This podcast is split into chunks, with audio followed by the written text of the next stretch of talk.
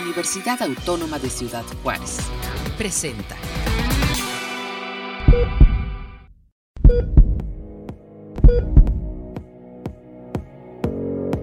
El equilibrio de nuestra salud se logra atendiendo aspectos físicos, nutricionales, emocionales, biológicos y más. El ser humano, en su complejidad, requiere poner atención a todas estas áreas de su vida para alcanzar su realización e impactar en la convivencia a la sociedad en la que vive. Comenzamos el espacio donde planteamos todos estos temas, asegurando que todo lo que aquí escuchas lo hacemos a tu salud.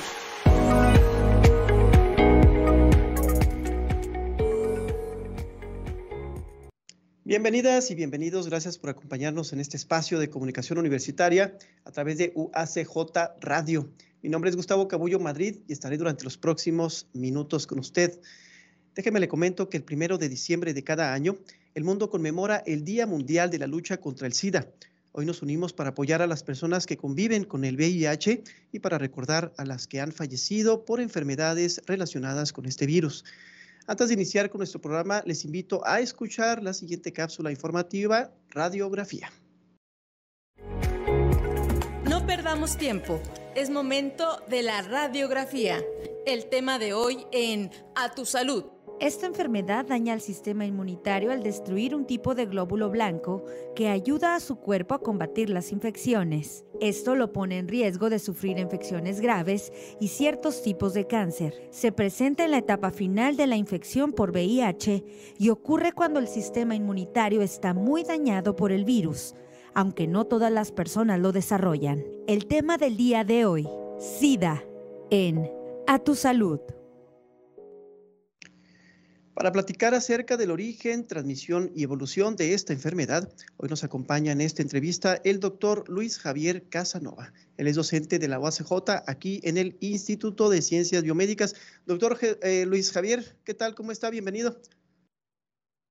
Bien, muchas gracias Gustavo. Gracias por la invitación y listo para comentar lo que eh, cuestionen sobre esta enfermedad que ya tiene mucho, 20, 42 años. 42 Empezó años. en 1980, 81 y el tiempo pasa volando, pero a la orden, Gustavo, lo que se ofrezca para responder.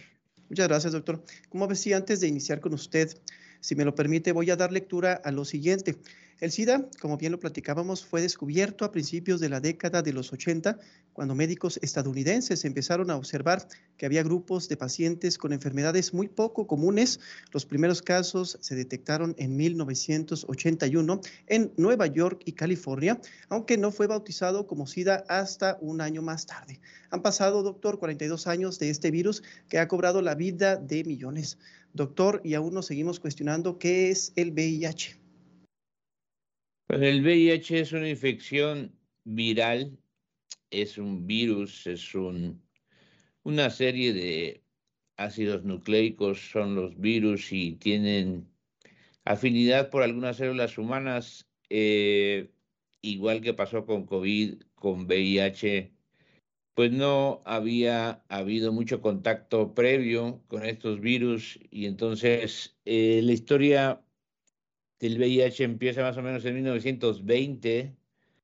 Eh, se supone que pasó del mono verde al humano. Nadie sabe cómo pasa de un animal al humano. Y entonces de 1920 a 1980 son 60 años y entonces estuvo como incubándose. Hay muchas historias alrededor de esa incubación, pero entonces pasó de un animal al humano y ahí se encontró muy a gusto el virus porque tiene mucha afinidad por las células de defensa que se llaman CD4, por unas proteínas que tienen en la superficie, entonces tiene mucha afinidad por esas células de defensa y desgraciadamente esas células de defensa son las encargadas de proteger contra infecciones y contra tumores. Entonces empezaron a haber infecciones oportunistas. Ahorita toda la gente que no tiene VIH tiene buena función en sus defensas, tiene CD4 íntegras pero cuando llega el virus se empiezan a destruir estas células CD4 y entonces empiezan los problemas. La cantidad normal de CD4 de estas células de defensa son arriba de 1500 cuando la gente eh, tiene una infección por VIH, las células empiezan a bajar. Entonces es una infección viral que ataca a las células de defensa, Gustavo. Muy bien, ahí nos contestó lo que detona el VIH. Pero ¿por qué nos contagiamos hoy en día de VIH, doctor? Pues ahorita yo creo que es un poco de desconocimiento y no tomar precauciones. Eh, la mejor medida de prevención es usar condón, preservativo. Eso elimina muchas posibilidades de contraer el virus y bueno, se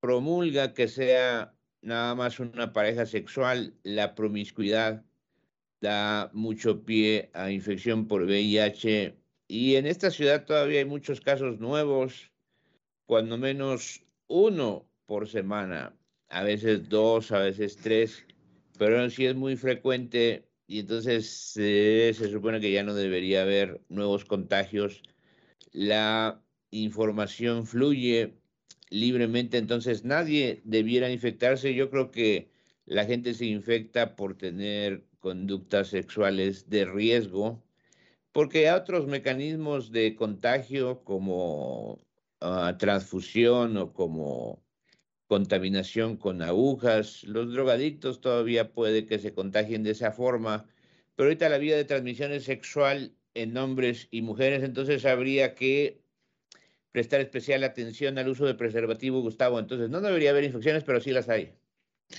Pero eh, entonces la, cantidad menor es cuando hay, contagio por transmisión de transfusión, perdón, de sangre y agujas, doctor porque tenemos ahí una estadística, si me lo permite ahí aclararlo.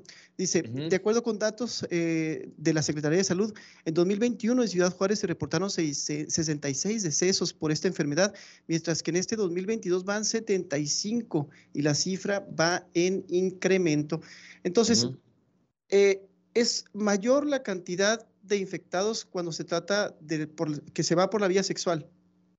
Sí, sí, seguro. Ahorita la sangre es muy segura. En el pasado era una causa frecuente, pero a partir de los noventas ya toda la sangre se prueba contra VIH y ya casi no es eh, vista la infección por transfusión sanguínea. Entonces, diríamos que arriba del 95% son de transmisión sexual, Gustavo. Bien, bien. ¿Este virus es detectable, doctor? ¿Cómo sabemos que ya somos portadores de VIH?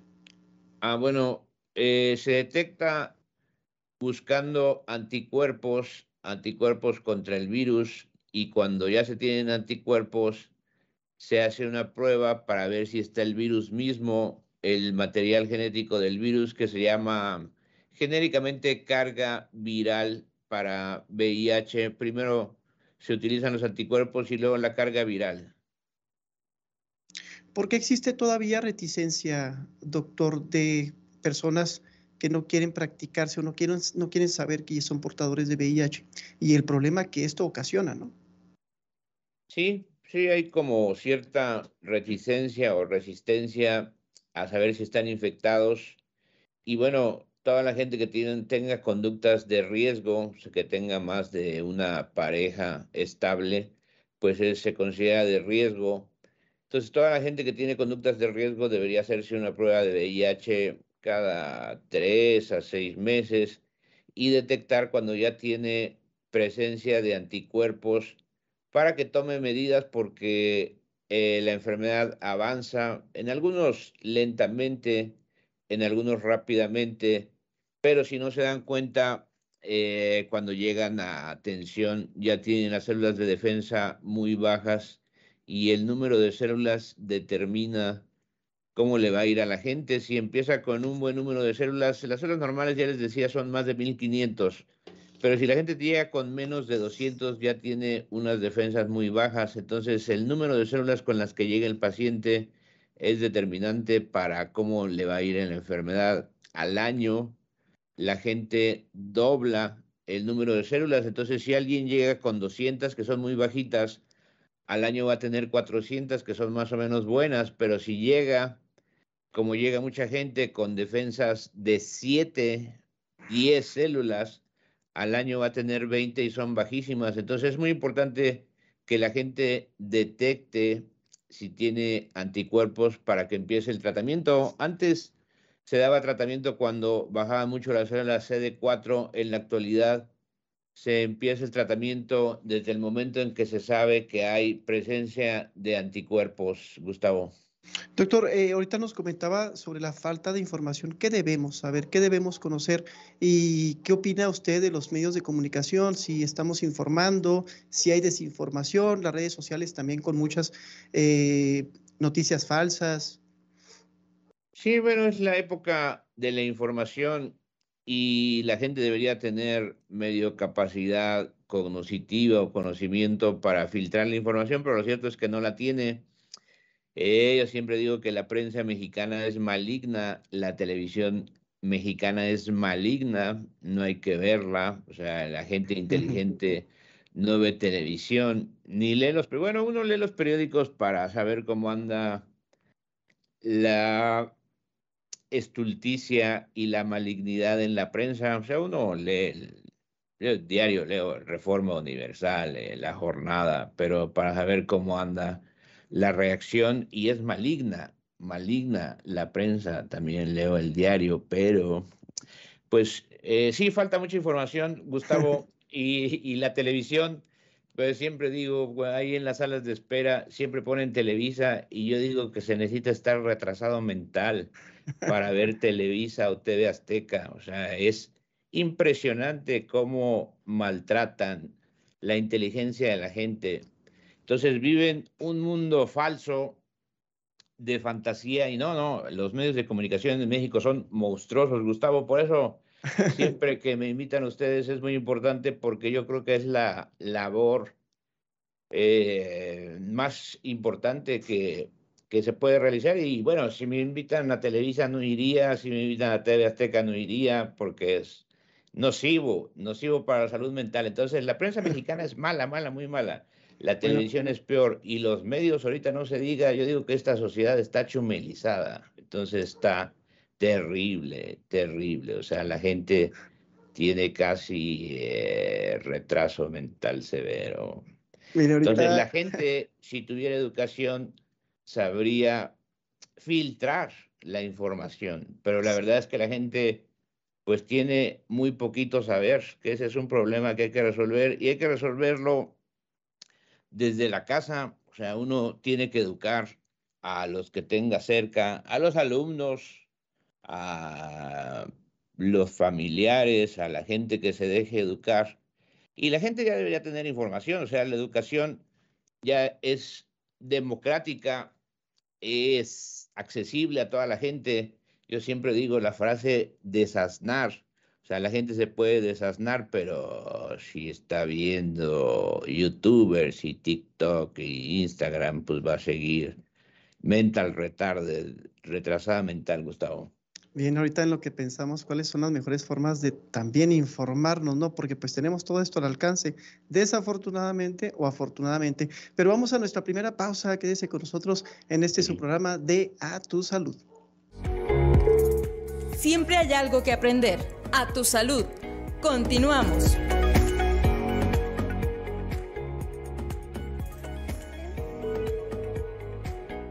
Muchas gracias. Regresamos en A Tu Salud. Hoy nos acompaña el doctor Luis Javier Casanova. Él es docente de la UACJ aquí en el Instituto de Ciencias Biomédicas y estamos platicando sobre el Día Mundial de la Lucha contra el SIDA y nos quedamos platicando cuáles son las, mejoras, las mejores formas para informarnos, doctor. Pues finalmente tenemos YouTube, tenemos TikTok, tenemos las redes sociales, pero para encontrar información fehaciente, pues yo creo que es mucho pedir, Gustavo, pero si la gente quiere tener información, debería entrar a las páginas de la CDC, que es el Centro para el Control de Enfermedades Infecciosas en Estados Unidos, que tiene mucha literatura en español y pues son monstruos en la diseminación de información, eh, la medicina, para estar actualizado debe ser en inglés. En español todo se queda atrasado y caduco. Entonces, si la gente quiere tener información, nada más que clique ahí en un buscador CDC y VIH y va a encontrar muchas cosas en español y en inglés, porque el español se ha convertido en importante en Estados Unidos, entonces todo se tiene que traducir al español. Hay algunas cosas que no están traducidas, pero bueno, la gente que requiere información debe buscarla ahí en esas fuentes y son muy accesibles, Gustavo. Yo, bueno, hay que aprovechar eso para que la gente no esté oyendo tonterías mm. como sucedió con COVID, que había videos de mm. gente que usaba dióxido de cloro, que es una irracionalidad. Entonces, cosas irracionales en este país hay muchas, muchas. Entonces, la racionalidad se encuentra estando informado. Yo diría que la gente si quiere información que se meta a la CDC y digo, hay muchas páginas de la CDC en español, no todo, pero ahí puede estar uno más o menos actualizado y con información muy veraz, Gustavo. Bien, doctor, una vez diagnosticada la persona, ¿qué sigue? ¿Cuál es el tratamiento? ¿O se debe hacer una segunda prueba, una tercera prueba? Bueno, existía algo que le llamaban prueba confirmatoria, que es un Western Blot, y en la actualidad ya no se usa. Aquí sigue siendo como una exigencia del sistema de salud, que es también otra irracionalidad. O sea, el sistema de salud mexicano es malo como el solo. Y entonces ellos piden todavía la prueba confirmatoria. Ahorita, ojalá nos esté escuchando mucha gente, para que sepan que después de ELISA no se necesita Western Blot. Todavía hay ciertas exigencias oficiales de que se haga esa prueba confirmatoria, pero ya no es necesaria. Entonces, después de que se... Y la gente gasta, gasta una prueba que vale 3 mil, 4 mil pesos el Western Blot y que no tiene sentido. Entonces, después del ELISA, lo siguiente es iniciar el tratamiento. Iniciar el tratamiento y ese mismo día se pide una carga viral que es una prueba que se llama RT-PCR, RT por retrotranscripción y PCR por reacción en cadena de polimerasa. Se pide esa prueba para ver cuánto tiene de carga viral el paciente, para ubicar cómo empieza, con cuántos virus empieza. Hay diversas cargas virales. La gente tiene en promedio 500 mil copias por mililitro. Y la carga viral eh, debe quedar indetectable, o sea, ya no debe verse después de dos meses de tratamiento. Entonces, el siguiente paso al tener una serología positiva, un ELISA positivo, es buscar dónde recibir tratamiento inmediatamente. Y ese mismo día se hace una carga viral y se hace una determinación de esas células de defensa, la CD4 que hablaba, para que uno vea cómo empieza el paciente. Ya les decía, si empieza con 700 células, pues no, no va a tener muchos problemas, pero si empieza con 50 células, pues va a tener mucha posibilidad de enfermedades oportunistas graves. Ahorita en el Hospital General tengo un paciente, un paciente con una neumonía grave que eh, tiene nada más 15 días de tratamiento. Entonces, lo que hay que empezar es el tratamiento inmediatamente, Gustavo. ¿Cuáles son los medicamentos más comunes, doctor, y para qué sirven y qué tan agresivos pueden llegar a ser? Ahorita no son agresivos. Ahorita el que está más eh, constante en el mercado y el que da el sector salud, o sea, el Seguro Social y Capacits, es uno que se llama Victarbi, que tiene tres medicamentos, tiene tres compuestos. Uno es Victegravir, otro es Tenofovir y otro eh, Victegravir, Tenofovir y se llama el otro, pero tiene tres medicamentos. Ese es el más común. El paciente tiene que la primera vez tal vez comprarlo vale entre 13 y 17 mil pesos. Muchos pacientes les digo que inviertan el primer mes porque la prontitud con la que se dé el tratamiento determina la evolución. Entonces son como 13, 17 mil pesos que los compre y que ya luego se vaya a Capacit, o vaya al seguro, vaya al ISTE, o si tiene algún seguro para asegurarse que tiene el medicamento mes con mes. Eh, eh, ahorita no es tan tóxico el medicamento, ahorita no es nada tóxico. Entonces antes se tomaban a veces hasta 17, 30 pastillas, ahorita se toma una pastilla diaria y es muy común que la gente diga que se ha vuelto una enfermedad crónica. Sí se ha vuelto una enfermedad crónica y es relativamente mm, fácil tomar el medicamento, no hay tanto vómito y tanta diarrea como había antes, Gustavo. ¿Te afecta el hígado? Todo esto, doctor, que se menciona también por lo agresivo que podrían llegar en ciertos organismos, ¿no? No en todas las personas. En pocas personas hay afectación hepática, en pocas personas hay afectación renal. Yo diría que menos del 5%. Hay algunas entidades que son graves y uno tiene que plantear siempre los peores escenarios a todos los pacientes. Entonces, algunas presentaciones graves como acidosis láctica, pues puede presentarse, da una cosa que se llama mitocondriopatía de una enfermedad grave que hay que detectar a tiempo para suspender el tratamiento y cambiarle algunos de los compuestos. Hay eh, cuando menos unas 25 clases de drogas, hay muchas clases de drogas, bueno, hay como siete clases de drogas y como 25 marcas. Entonces hay mucha posibilidad de cambiar si el primer tratamiento fue tóxico, pero es raro, Gustavo, muy, muy raro. Toda la gente tolera una pastilla al día de ese medicamento y hay otros bastante, eh, bastante benignos en cuanto a efectos adversos. Lo que se veía antes, hace 20, 30 años, pues ya no se ve tanto, es, es bastante sencillo. Algo que he visto que es medio común es que la gente suspende el tratamiento, el medicamento, dos, tres, cuatro años, hasta 10 años, y lo deja de tomar. Una vez que lo deja de tomar, empieza a disminuir, a replicarse nuevamente el virus.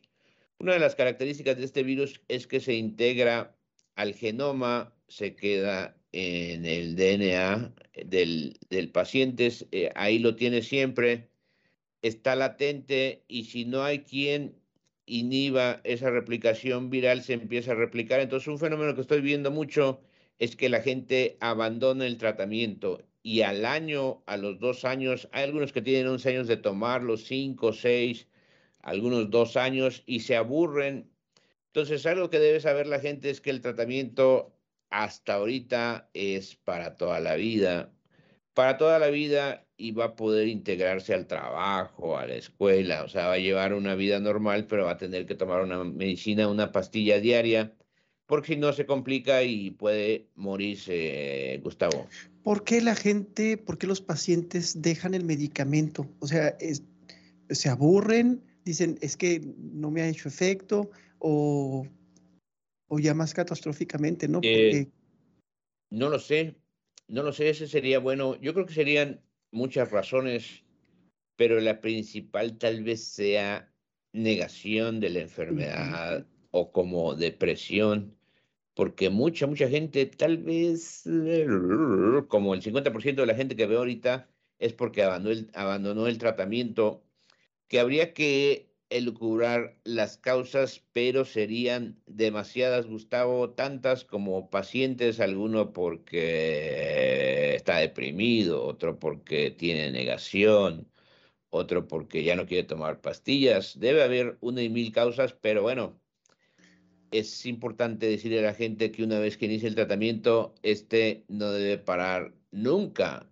nunca hasta que se encuentre algo que sea definitivo, pero a como está ahorita el conocimiento, ha sido una gran cosa que haya medicamentos contra el virus, porque pues cuando estaba en apogeo allá en los 80s, 80, 90 se morían muchos, muchos pacientes sin remedio. Entonces, que haya antirretrovirales que haya estos medicamentos es tan glorioso como la vacuna que tenemos ahorita contra COVID, que ha disminuido muchísimo la mortalidad, Gustavo. Vivimos en un país, doctor, que es amigable con la gente con VIH y me refiero a los altos costos que representa esta enfermedad. Ahorita platicamos, pero de quienes afortunadamente tenemos seguridad social, pero para quienes no, ¿cuánto cuesta al día la enfermedad? Porque también ese podría ser otra causa de abandono, ¿no? Eh, no, no mucho, porque está Capacits, está Capacits y entonces Capacits eh, no ha tenido hasta el momento desabasto de medicamentos, es una cuestión política. Entonces la gente eh, que tiene infección por VIH, pues tiene las garantías de que va a tener tratamiento. La única resistencia es del paciente, pero puede ir a Capacis cualquier persona. Cualquier persona puede ir a Capacis que no tenga seguridad social. Si tiene seguro, va al seguro. Si tiene ISTE, va al. Si tiene un seguro de gastos médicos que le cubra, pues va a un seguro de gastos médicos. Es rara la gente que es rica y puede gastar 17, 20 mil pesos mensuales en lo que se necesita. Si hay gente rica, pero yo creo que es como el punto uno por ciento y que es dueña de los periódicos del país, Gustavo. Dígamelo a mí. Oye, ¿en qué, ¿en qué momento el VIH se vuelve SIDA? El VIH, la infección por VIH se vuelve SIDA cuando las células de defensa bajan de 200. Es la cifra donde el paciente está en jaque, en jaque pero no mate, menos de 200 células ya coloca al paciente en SIDA y que tenga una infección o un cáncer oportunista, una neoplasia oportunista como un linfoma, como un sarcoma de Kaposi, como un cáncer anal o un carcinoma cervicuterino. Entonces, cuando baja de 200 y tiene alguna infección oportunista, Gustavo. Estamos en la recta final de esta entrevista y se nos va a quedar muchísimo en el tintero, doctor. Mm, ¿Por qué no se ha logrado erradicar el VIH? Existen por ahí varios mitos que ya existe una vacuna, pero las farmacéuticas se quedarían sin dinero. ¿Qué pasa, doctor? Eh, no, yo creo que eh, los virus llegan para quedarse. El humano como especie tiene mucha plasticidad genética. Decía mi papá, uno de sus aforismos preferidos, que todo se va a curar hasta el SIDA, menos lo pentonto, que eso no se cura y se pega. Pero bueno, no se ha acabado porque el humano pues convive y cuando se adhiere un microorganismo pues tarda en quitarse, ya está presente, así sucede con tuberculosis, así sucede con rubiola, así sucede con viruela, así sucede con varicela, así sucede con hepatitis, la viruela ya se eliminó, pero todavía hay ahí unos virus en algunos laboratorios. Pero el humano cuando se encuentra con un virus, pues ya lo tiene forever and ever, Gustavo. Ya es muy difícil y ya tiene patrones de movimiento que son difícilmente explicables por un humano común. También me están preguntando aquí por las redes sociales qué, es, qué tan factible es el condón, el preservativo. ¿Qué tan factible? Bueno, factible, bueno, muy factible, o sea, se compra en las farmacias y es muy eh, protector. O sea, a mis alumnos les digo que ellos le tienen que decir al chofer del taxi, a los primos, a los hermanos, a las hermanas, a los papás que usen preservativo porque es la única forma de prevenir el VIH. Y bueno, en las ciudades fronterizas la prevalencia es un poco más alta, hay mucho comercio sexual. Y entonces el, el condón es muy importante, no previene al 100% porque si hay alguna lesión de contacto con semen o secreciones vaginales que tengan virus, pues se va a infectar la gente. No es un escudo protector, pero sí baja mucho las posibilidades de infectarse, Gustavo. Mm, hay, personas que guardan los preservativos en las carteras. ¿Tiene esto algo de, pues puede afectar, puede dañarlo? También a veces están ya con años de caducidad y ahí siguen todavía guardados. Otra cosa es el clima, los climas que tenemos aquí en la frontera, que son muy extremos. ¿Todo esto afecta el condón para que se rompa o suceda algún accidente, doctor? Pues tal vez sí. hay que tenerlos en lugares que estén frescos y secos, no traerlos mucho tiempo en la cartera, pero si están más o menos funcionales, lo que se trata de evitar es la gran carga viral. Y entonces el semen tiene concentraciones altas, altísimas de VIH. Entonces, si se evita una carga viral alta y si se evita todo contacto con semen, pues se van a reducir las posibilidades de transmisión. Los fluidos vaginales no tienen tanto virus, pero sí tienen. Entonces, si un condón está roto, pues puede que haya algo de contagio. No se sabe exactamente cuál es la dosis infectante. Maybe un virus puede ser suficiente, pero si van ahí 3, 5 mililitros de semen y una gran cantidad de secreciones vaginales, pues es más la posibilidad. Entonces, lo que reduce es la carga, Gustavo. Doctor, muchísimas gracias. Como le había comentado, se nos quedan algunos temas ahí en el tintero. Sí, Gustavo, eh, de nada, a la orden siempre. Gracias. Igualmente hemos llegado a la recta final de esta entrevista en A Tu Salud. Agradecemos al doctor Luis Javier Casanova, docente de la UACJ aquí en el ICB. Amigos, amigas, gracias por habernos acompañado en una emisión más de comunicación universitaria a través de UACJ Radio. Se despide su amigo Gustavo Cabullo Madrid. Hasta la próxima. Todos los esfuerzos realizados para poner atención a nuestra salud son una oportunidad para mejorar nuestro paso por este mundo. Te esperamos en nuestra próxima emisión, donde te aseguramos que todo lo que aquí escuches lo hacemos a tu salud. A tu salud fue una producción de la Dirección General de Comunicación Universitaria de la Universidad Autónoma de Ciudad Juárez.